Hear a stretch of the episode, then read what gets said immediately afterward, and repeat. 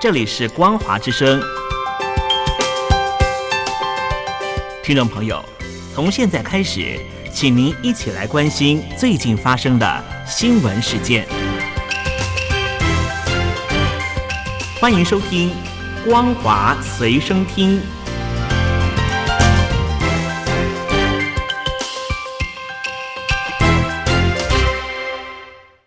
欢迎收听今天的《光华随身听》，我是兰玲。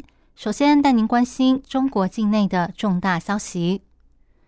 中共当局已经连续十二天发布高温红色警告，官方预计到八月底情况会有所趋缓，但下雨还得再等等。连日的干旱也让许多地区原本沉在水底的古迹重现天日，引发不少民众好奇围观，担心炎热的天气。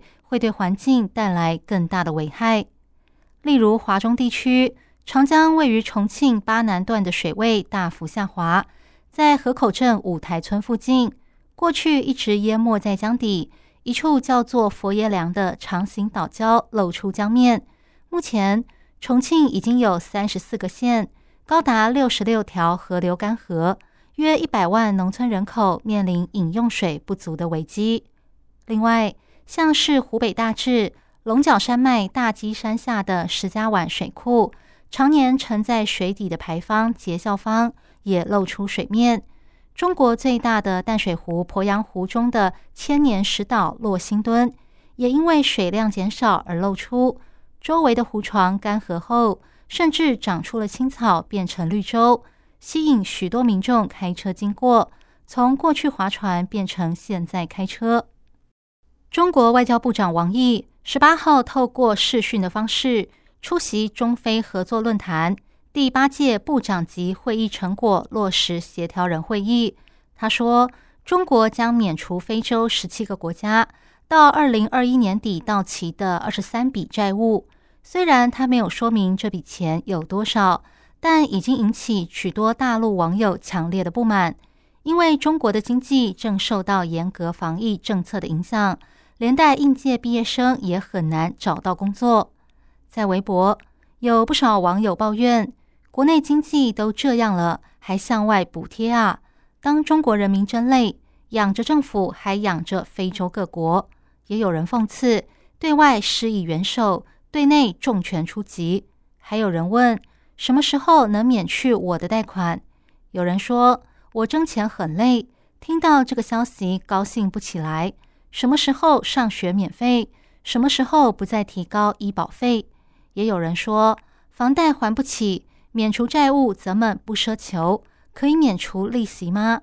也有网友分析，有些债务本来就要不回来，干脆做个顺水人情。也有人推测是利益交换，换取国际支持。北京当局一直透过官方媒体。为新疆再教育营营造美好的形象，但美国之音报道，一位旅居法国的维吾尔族女性出版了一本书，揭露她在再教育营里经历的残酷虐待。现年五十五岁的古丽巴哈尔常年住在法国。二零一六年底，她被办理退休的电话骗回新疆，之后被关在看守所，白天学唱红歌。晚上脚被绑在金属环上，被迫当众大小便，不时还要接受警察的审问和威胁，而且每次被指控的内容都不一样。最后，她被安上的罪名是丈夫和女儿是恐怖分子，但她没有回报中国政府。二零一七年中，她被送到环境更糟的学校，每天得上十一个小时的课，还要对外宣称自己是。自愿来到这里，和家人有联络。学校的伙食很好，而且有薪水可以领。更可怕的是，他们每年得接种两次疫苗。很多年轻女性打完后，发现月经迟迟不来，害怕这是当局的绝育手段。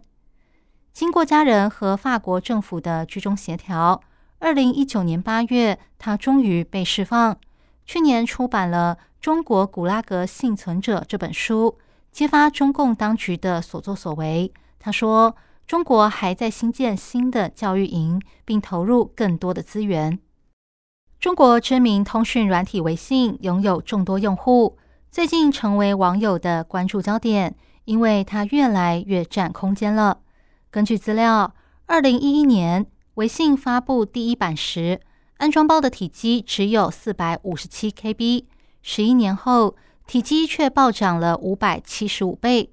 好奇的中国网友拆解了微信的安装包，发现里面用来运作聊天功能的部分。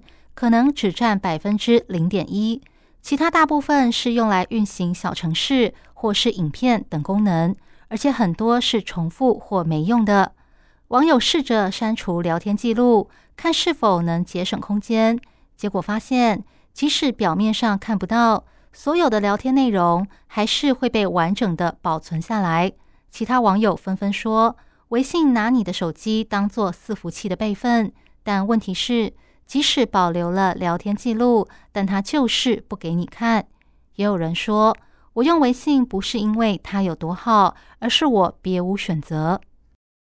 接下来带您关心国际间的重大新闻：俄乌战争将满六个月，许多俄罗斯人对这场冲突的意见仍然分歧。有些人认为开战势在必行，支持发动这场特别军事行动。有些人则认为战争带来了悲伤与痛苦。一位住在莫斯科的八十三岁老人毕亚里克说：“我们这个世代的童年是在战争中度过。令人难过的是，我们的老年同样遭逢战火。我们为死于战争的人深感哀伤，无论他们是什么国籍。而不管是支持或反对俄乌战争的民众，都希望战争能够尽快结束。”另一方面，美国官员透露，美国最快在八月二十四号乌克兰独立日宣布对乌克兰的新安全援助方案，金额为三十亿美元左右。这是俄乌战争开打以来，美国提供乌克兰的最大单笔军事援助。另一方面，德国总理肖兹也敲定了最新的援助方案，德国将提供价值约五亿欧元的军火武器。中国二零一八年起与澳洲关系恶化，对澳洲寄出了经济贸易制裁。最近又频频对台湾军事威吓，让周遭国家心神不宁。澳洲智库澳洲协会的最新民调显示，澳洲民众比台湾人更担心自己会受到中国的攻击，而且澳洲人认为中国具有侵略性的比例也比台湾高。除了民间之外，澳洲前任政府也多次提出警告，认为中国可能会带来威胁。澳洲前国防部长杜登曾说：“维护和平的唯一方法是为战争做好准备。”曾经担任澳洲内政部秘书长的裴佐洛也说：“自由国家将再次听到战鼓擂响。”不过，中国学者认为，都是澳洲的政治人物推波助澜，加上媒体炒作。以及一些所谓智库专家不断的捏造、扭曲事实，向民众灌输中国威胁论，才会让澳洲民众产生和现实严重脱节的认知。美国商务部发布公告，基于国家安全与外交政策考量，将七个中国实体列入出口管制的黑名单。被点名的中国企业包括中国航天科技集团第九研究院七七一研究所。七七二研究所、中国空间技术研究院五零二研究所、五一三研究所、中国电子科技集团四三研究所、五八研究所以及珠海欧比特控制工程公司，这些公司大多数与航太领域有关。美国商务部说，这些企业因为企图将美国产品用来支持中国的军事现代化行动，而被列入黑名单。美国厂商提供材料或服务给这些公司之前，必须获得政府的许可。以上新闻由兰陵为您编辑播报，感谢您收听今天的光华随身听，我们下次见。